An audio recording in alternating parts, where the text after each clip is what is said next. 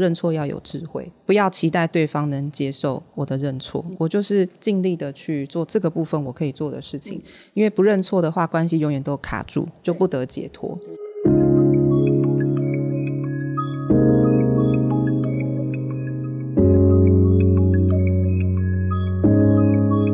人生只有一件事，什么事呢？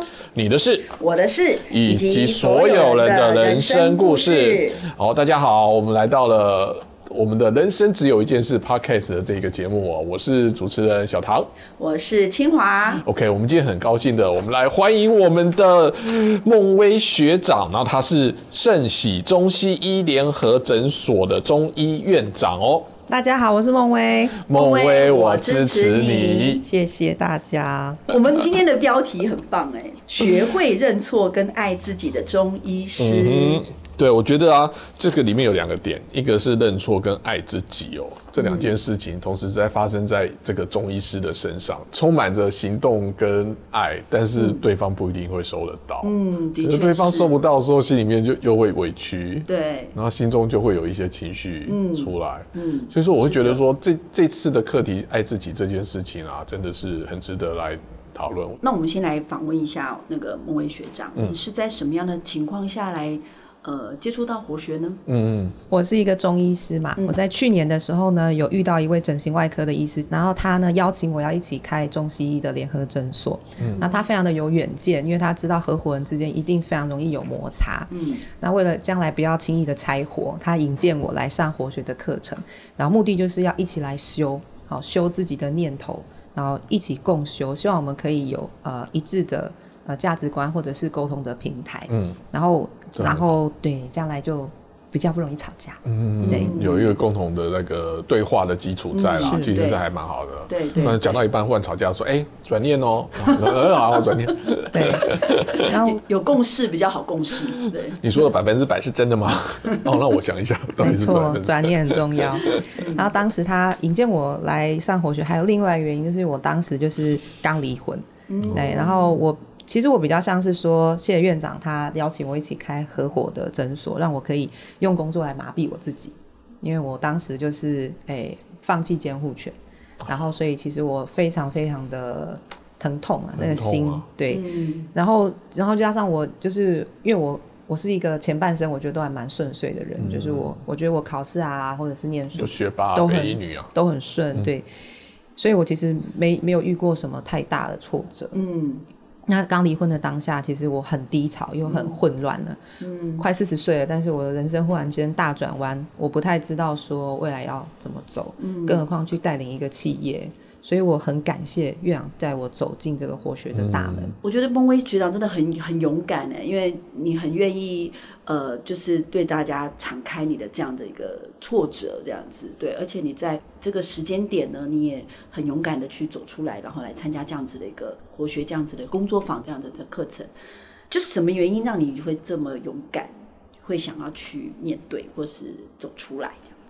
大概有两个吧，一个就是我我妈妈，我妈妈本身她就是个很有勇气的人，她是一个南投草屯人，后来就自己一个人跑到台北念大学，然后自己付学费，然后她从小就教我，就是说，嗯，只要我想，没有我做不到的事情，所以我的勇气，我觉得遗传的话是来自我妈妈，嗯然后，但是如果说是我在分享会或者是返校日都很敞开的话，我觉得是很感谢黄院长，他在每一次上课或是返校之前都有先预备我。就是比如说像我在上第活学一阶的时候，在那之前他就已经有告诉过我说：“哎，你要先记得把你的问题想好哦，哦然后金老师要 Q A 的时候，你要第一个举手。嗯，你第一个举手的话，老师才有可能回答到你的问题 真，是好学生呢不，然会很多人想要问，你就问不到了。”哦，所以他就会告诉我说下一个阶段要做什么。他很适合当老师，他是我遇过最适合当老师的人。真的有备而来就对对，而且他还叫我说，你上一阶以前要把老师的那本活学的书看完。做功课你真的有看完吗？有老师真的的所有书我都看完了，是哦。老师写推荐序的那个，我想我想跟你好好 说话那本我也买来看。就是我在博客来打博客来打金维纯，然后所有所有跟老师的书我都买来看完。好用功，我都没那么用功，我觉得我好惭愧，我在上周都没把它看东西看完。老师的书没有很多们俩要啊，退学。哎呦，我对字就是不喜欢说。老师的书很少哎、其实非常少。然后后来老师有推荐赖佩霞老师的书，我也把赖佩霞老师的书买来全部看完。嗯，对，然后我就觉得老师推荐的书也真的都非常棒。是，嗯因为你特别有做准备，所以我觉得你你进到活学的那个收获有没有？学习上好像真的也是相对的是很深入哦。嗯，是，我觉得刚刚妈妈那一段呢、啊，你可不可以多补充一点啊？因为我就觉得那个妈妈做妈在那个年代里面愿意做自己的妈妈还蛮蛮不容易的。你说那个里面好像有提到妈妈还会有时候去外面打牌，可以打到对。七天七夜不回家。我妈妈是一个国中体育老师，太强了吧然？后体育老师就很喜欢交朋友啊，哈，然后他就一直就说他自己被坏朋友影响，然后去学习到打麻将这个恶习。然后他他在牌桌上面其实也教了我非常多的道理，嗯哦，比如说牌可以输，嗯牌品不能输，嗯，没错。嗯哦，你可以输给别人，嗯，你在打麻将你可以输给别人，但你不可以输给你自己。这句话我就不是很懂，就是牌牌桌上面输给别人，就是钱就输给别人啊，输给自己的意思是什么？输给自己就是说信守承诺啊！你讲好要打四圈、打八圈的，你不能够因为我自己今天好像输了很多钱，或者是我身体不舒服，耍赖。你就对你就说那我打完四圈我不要打了，哦不可以，就是说得出就要做得到，然后你也不能说啊，我现在输很多，我要再继续赌下去之类的。对，不行，嗯，对你不能够就是说。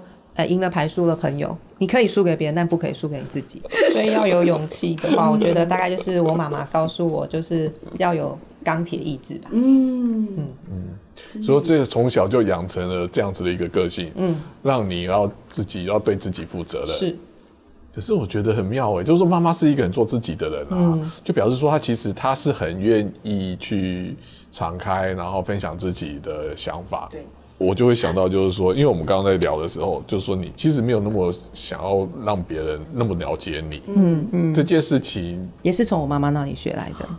嗯，因为因为其实我妈妈也是蛮蛮后悔一件事情，就是说，因为她那时候考上校长，但是她一直没有机会晋升上去，好优秀，因为大家都知道她太爱打麻将了，哦他的 reputation 不好，哦，所以他其实也很懊恼这件事情。即便说他是有能力的人，但是就是因为太爱打麻将了，大家都晓得，哦所以反而他没有机会去。去去晋升，嗯对，所以就是也不能太敞开啦。我的意思是，至少有一些事情可能会影响到你的声誉的事情，不可以。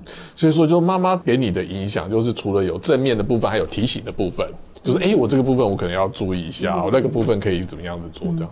你所有的话说出来都要是实话，实话不要全部说出来。嗯，你有在这个部分得到什么样的一个教训吗？看来是没有，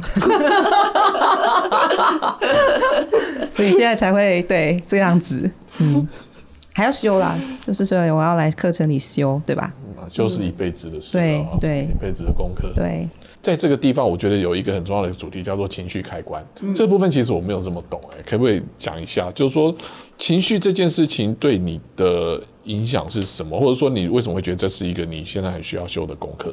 跟我的原生家庭有关系啦，就是我的爸爸大了我妈妈二十一岁，那所以你可以想象他们之间的代沟非常的大。那在我们家大概就只有两种声音，一种声音就是爸妈吵架的声音，一种声音就是打麻将的声音。嗯。对，所以因为我爸妈都是每天都在情绪上的人，所以我们家三姐妹都选择把情绪开关给关上。嗯。对，因为他们的情绪已经太高涨了，嗯。我们就不要再再再给他们添麻烦。嗯。对，所以我会选择我们家三姐妹都是一样的，就是表面看起来都非常好，非常冷静，嗯。嗯，对，但实际上，其实，在亲密关系上面都是给人难以亲近的感感觉，就是我、对我不敢把自己真实的感受说出来，好像就是说你把情绪开关关上的话，你就不用去感受到一些会让你不悦的东西，或者是好像你看起来。不在乎的时候，真的发生一些什么时候，你也不会这么的痛。我觉得啦，好像是这样保。护色，一种保护机制。对，对，也是保护自己这样，比较安全。嗯，就金老师说的、啊，就是很多专业人士都是这样，因为把情绪开关关起来很方便，嗯。而且看起来会更专业跟沉稳，嗯。给人家很有信心的感觉。嗯。对，然后再来就是我又选了一个医生的这个职业，嗯。对，所以我们后来的训练也是这样，就是说你给病人要有一种希望的感觉，嗯嗯。他看到你之后，他要相让他自己相信他会好。嗯对，所以如果当我今天很 down，但是我又跟别人说，哎、我今天很 down 哦，他还敢给你治疗吗？他肯定不敢了，嗯对不对？然后这在亲密关系上面，我觉得很糟糕，就是说，嗯，我的前夫常常觉得他是一个很精致的音乐娃娃哦，他非常容易因为很小的事情就不高兴，他会觉得所有事情都一定要顺着他的意发生。他可能也是一个很想要控制一切发生的人吧。哦，对，就是自己的 ego 自自我太大了，嗯嗯嗯，太大的时候，老师就讲了，你就很容易就看碰到别人，碰到别人就不爽，嗯，我的解读是不是就是玻璃心的感觉？会容是易容易脆弱的，对对没错碰一碰就破对掉，。所以我讲话很直的时候就会伤他。就是两个学霸在一起，然后一个说自己很脆弱，然后很容易受伤，对没有自信。对，哎、那像这样子的人都没有自信，啊，我们这种是怎样？我们怎么活？就是亲密关系啦。大部分的状况下，他看起来都很 fine，但是就是他，因为他很精致，然后我很北吧，所以他 他就觉得他在我的手中，我就一直把他弄坏。这就是为什么我们要要离婚呢、对他就是不满意我，就是没办法对他感同身受。我很多时候我都跳过了要同理他的这个过程，所以他会觉得我根本就不了解他。嗯直接跳到了解法啦。那可是事实上，你们这些高智商人士根本就不是要解法，只是要一个鼓励或安慰，或者是那个同理心理的那个部分没有得到满足。对，所以我很难亲近，我也很难相处，所以我的亲密关系就很糟糕啊，就是要修。那上了活学后有有一些帮助吗？有啊，在亲密关系上的改有啊善？，就是我看见了我自己是一个这么糟糕的人。哦，我觉得我我我我上完一阶之后，就是在认错的那件事情上面啊，我真的深深的体悟。嗯因为老师讲说，在所有的关系里面的发生，责任都是一人一半，所以我就先知道说，其实不不是都是他的错。嗯，对，然后再来就是，我就看见了我自己把情绪开关给关起来啦，很硬啊，不懂同理别人呐、什么事情都好像先论断别人。因为我的爸爸妈妈都是老师，嗯所以我太习惯给建议了，嗯或者给解法。然后再来就是我看诊的时候，因为我病人比较多的时候，我大概看个病人就只有三分钟，嗯嗯嗯所以我是被训练出来，就是我很快可以告诉你，哎，要怎么样改善你的生活品质啊，什么什么。嗯，所以我们很幸运的，我们跟他讲话已经不止三分钟了。谢谢如。果跟他讲话要收费的，谢谢，所以我太不感性了，所以我在关系上面就很糟糕。我记得一节课程第二天的晚上，我认错完之后，我就马上录了一个认错的影片，然后传给我的前夫，哇。我就是，录下来。你讲好不容易。了什么？我我在认错影片哦，就是讲我刚刚那些话，哦，就是我承认自己的，对我可不可以做还原一下现场，哦，我录好长一段话哎，我录大概十五分钟，稍微摘要一下？好想听。认错，我跟我前夫说，我那时候是哭着说的哦，我是哭着说的，我就是跟他说，就是很对不起，嗯嗯嗯就是我之前都，因为我知道他其实也很自责，嗯嗯，因为要离婚，他其实是不愿意，他是被我逼着签字的，是哦，对他觉得很愧疚的状况下跟我签字的，嗯嗯嗯但是所有的错都给他承担是不正确的，所以我就、嗯。我就跟他说，就是我上了这个课，哦，老师叫我看见，就是说关系里面的发生责任都是一人一半，嗯嗯，好、不是都是你的错。那我的对我的错就是说，我生完小孩之后呢，我就把孩子当做人生中最重要的事情，嗯。我完全就忽略你这个人嗯跟你的需要，嗯。对，然后我也没有时间去同理你，因为我生完小孩之后，我又要喂奶，我又要工作，我睡眠不足，嗯所以很多时候你跟我讲你的感受的时候，我是直接跳过，嗯嗯嗯。我对你的情绪开关是整个关起来，嗯嗯，我非常的对不起你这件事情，嗯。所以我也可以理解为什么你会 final 选择嗯。不再向我去讨爱了，嗯。对，那都是我的问题，嗯。我回馈一下那个孟威学长刚刚讲那个前夫的那一那一段录音啊，我真的我我不知道他听的怎么样，但是我觉得，呃，这是我听到一个很有，我真的觉得很有很诚恳的一个道歉的一个对话，就是说你你你的这样表白这样子，对，你是真心觉得这两这件事情是两个人都有这样子，然后你然后你也把你自己的部分就是很诚实的去告诉对方，那样子真的会对你们的关系修复是有帮助的哈。是对，哦就是现在还是好朋友啦，还是可以好好好的说话。太棒了，太棒了。还是希望就做到老师说的，就是当下圆满，嗯为了孩子，因为不要影响到孩子。嗯我们的离婚已经对他影响太大了。嗯嗯嗯嗯嗯就是老师说，王凤仪说过嘛，找好处开了天堂路，认不是闭了地狱门。嗯所以我就是想办法，就是感谢他，然后跟他认错。嗯恭喜你在这次的课程里面有这样子的看见啊。嗯还有很多看见啦，就是很多的看见。可是我觉得认错这一趴里面，因为婚姻对你来说看起来听起来就是一个很大的关键的影响嘛。嗯。然后你看，就是现在抚养权的部分，你现在还在争取中，我会觉得这个这个也很，身为一个母亲的话，我觉得这对你来说一定也是一个很痛苦的事情。嗯。可是，在这样子的一个当下里面，你还愿意去选择去用认错的方式来把这件事情做到圆满。对啊，嗯我跟我前夫在一起十六年呢。嗯所以说，你们根本就是念书的时候就认识了啊。对，所以我们其实我人生中有一半的时间都是跟他在一起，啊。真的不想要因为一些发生，然后就好像跟他死不往来，而且更何况我们还有一个孩子。其实认错之后，我觉得啦，对我的小孩影响是最最 positive，对，嗯。因为你就想嘛，如果说他今天是一个很懊恼的状态下，他他在孩子面前不可能说我的好话，嗯，但是到目前为止，我我从我的儿子给我的 feedback 里面，我听到的其实都是爸爸妈妈都一样爱你，嗯，好棒哦！这个爱绝对永远不会改变。嗯，刚刚讲到那个啦，情绪开关啊，这件事情，嗯就是开始练习完之后，觉察之后，对你来说有什么帮助？我现在好多了啦，我觉得。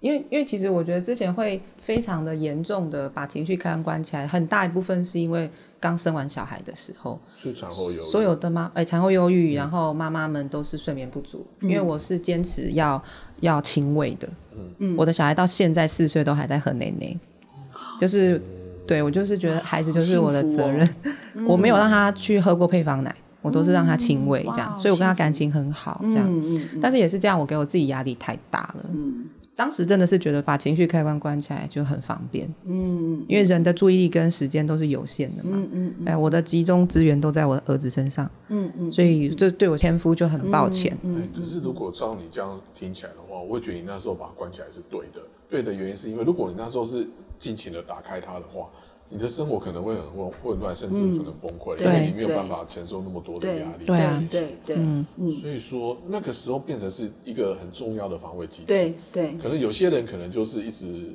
呃没有这样子的一个训练的话，他可能那一段时间他可能会很惨很惨，或者是对甚至可能也没有办法走走走下去。是对啊，产后忧郁症很可怕。嗯，那这样回过头来看的话，我觉得你那时候关起来是还蛮好的啊、嗯是必要的啦。啊。可是如果说这这个这种状态一直持续到现在或者是未来的话，那就不是很好。没错，就是老师说，我们要修的目的就是要极致的部分，就是变成别人需要的样子。嗯我当下就是没有变成我前夫需要的样子。嗯我现在回过头去看，我才发现他是一个高需求宝宝，嗯。他跟我儿子一模一样，嗯嗯嗯。是我没有变成他需要的样子。嗯嗯如果我当时我有觉察到，就是可能我早三四年去上到我学的课的话，嗯嗯这些事情真的都不会发生哎、嗯嗯嗯，对，就是我太晚看见了。嗯但我觉得也不迟啊。对啊，就是要修到，嗯老师说，温海上说，就是不要错过嘛。嗯我们修的目的就是下次再遇到一样的人、一样的事，不要错过，嗯嗯不要再做错。嗯，对，所以就是要来修。会越修越好。嗯谢谢，我也是这么觉得。那你觉得上完上课的察觉之后有什么改变与发生？很多哎、我觉得我现在如果假设是以这个当下来说，我做最多的就是认错，因为我觉得我的前半生太顺遂了，导致说有时候会不太知道要怎么样去面对一些冲突。嗯。对，当然我跟我前夫的冲突，现在随着我的认错，跟我一直在练习转念，有越来越好，但是看来就是还是没有完全的好，所以我就开始把老师的书啊、易杰的笔记翻出来，去从里面找答案。可能我是我觉得相对来说我是比较积极的人呐、嗯。我就记得老师在讲认错的那个 chapter，他说认错要有智慧，嗯。不要期待对方能接受我的认错，嗯。好，但是我就是呃尽力的去做的我这个部分我可以做的事情，嗯。因为不认错的话，关系永远都卡住，就不得解脱。对，我把我自己该认错的地方给做完了，接下来就是别人的事，嗯老天爷的事，我就接受跟感恩所有接下来的发生就好了。对我觉得认错跟感恩吧，就是我就是可以做到让关系是当下圆满的，那我自己的心就会轻盈起来，嗯，就像老师讲的，嗯，就对。轻松了哦。就轻松了。嗯。对，我觉得你很有弹性，嗯，就是如果今天是你会愿意去在那个遇到这样子的一个挑战的时嗯候，然后你会想要去找解法，嗯。而且你现在找你就是在这个过程里面，你发现哦，原来这样现在最好的解法就是认错跟感恩，嗯。然后你还愿意去行动，嗯就是说从知道到做到还是有一段距离的。嗯那你其实原本是不知道，然后上了课之后知道，对然后知道之后现在在做到，嗯，而且这个这样子的一个转变的话，是在很短的时间内发生吗？三个礼拜，哇，三个礼拜内发生？调整很快耶，真的真对啊，的真的调整好快哦。弹性啊？嗯，对，可能是我妈妈教我打麻将，从打麻将中学习到。对，啊，我我自己就没办法，我从知道到做到中间，有时候我可能就会卡很我觉得，我觉得孟孟威学长是很想要活好的人，而且想要人生高效能，就是想到底怎么样可以有什么解套解法，可以让你可以变得更好，所以你很愿意去改变，然后马上去行动，这样子，对，就往更好的自己迈进啊。真的，真的，真的，真，的，哎我觉得很好好，棒哦，对，这是很好的典范，谢谢。对啊，但我还有太多要修的。好了，不要不要那个那么内疚，让自己轻松一点吧。可是我觉得在旁边看的时候，就觉得说，你说之前很顺遂嘛，那时候都没有学到这些课题，然后这些课题感觉上好像是。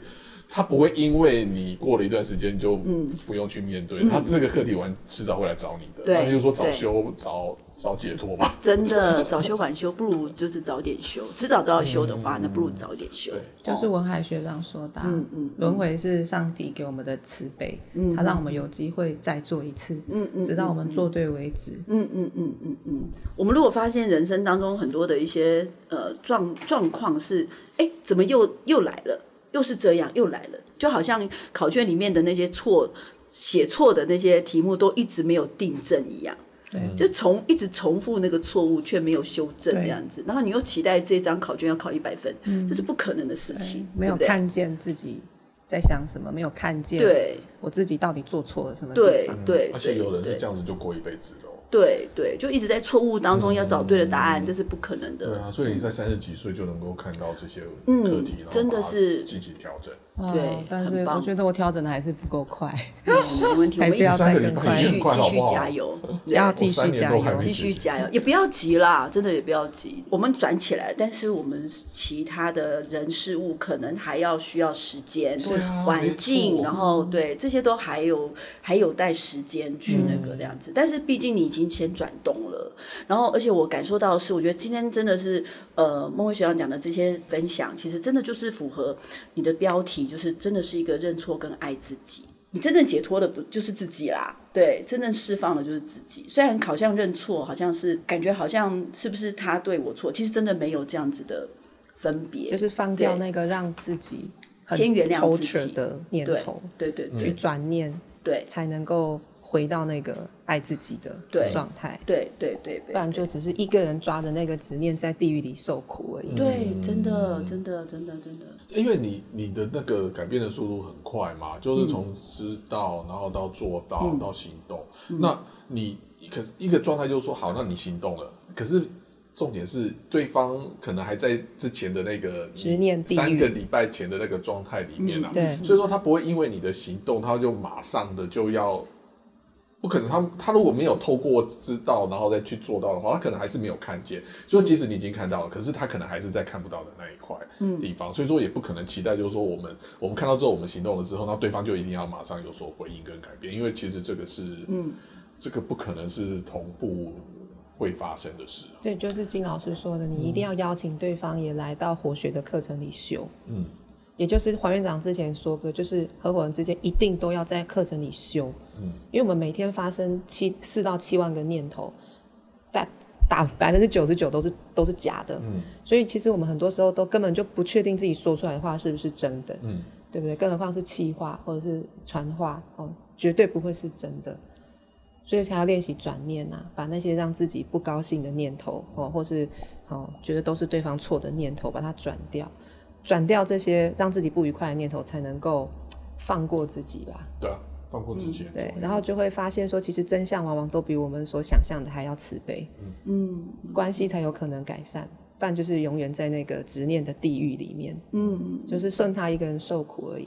我们虽然有呃，就是在参加了课程之后，然后有呃愿意去做行动，然后去做，但是我觉得我们身边的朋友还身边的家人也好，或者最亲密的人，其实他们都还是继续在观察，就是这样的对我们的影响是一时的，还是我们是真的就是呃由内而外，真的是彻彻底底的。活出一个不一样的人的人，这样子对，所以我的想法就是说，OK，如果有一天，当我看到我我的另外一半或者我的最亲密的人，他们也变转变的很好的时候，那这才会是我的功课，就是呃有做到就是进步的地方。就是老天爷在演戏给我们看，对对，我觉得我要从这是最好的镜子嘛，因为我怎么知道我真的活好了呢？就是我身边的人有没有活好。对，对，如果我身边没有活好活好的话，那一定是我也还没有活好。对，所以我就觉得，哎，要持续在这条路上继续的努力。最后给最后听众一个建听众的一个议，建议，我感谢金老师跟活学的课程，让脆弱的我学习到很多工具，转念呐、哦，静心啊，让我有机会去练习感恩、认错、清理关系，让我拥有勇气去面对世界的无常。那我期待就是希望我们今天的这个 podcast 可以让每一个听到的伙伴都有勇气去呃面对自己关系中的卡点，去清理关系，然后有勇气去面对这个世界的无常。那你就会获得真正的幸福跟快乐的人生。嗯，哇，好棒的一段结尾哦！嗯，好，那就谢谢孟伟学长今天谢接受我谢们的访问。你，对，谢谢，谢谢大家。谢谢。好，那节目最后的一样的哈，就是如果各位喜欢我们的人生只有一件事 podcast 的这个节目的话，麻烦你们帮我们点选上面的那个订阅，帮我们做分享，点击五颗星。最后呢，你有什么话想要跟我们说的话，请在下面留言给我们。好，那我们的节目就到这边告一个段落了，谢谢，再见，拜拜拜拜。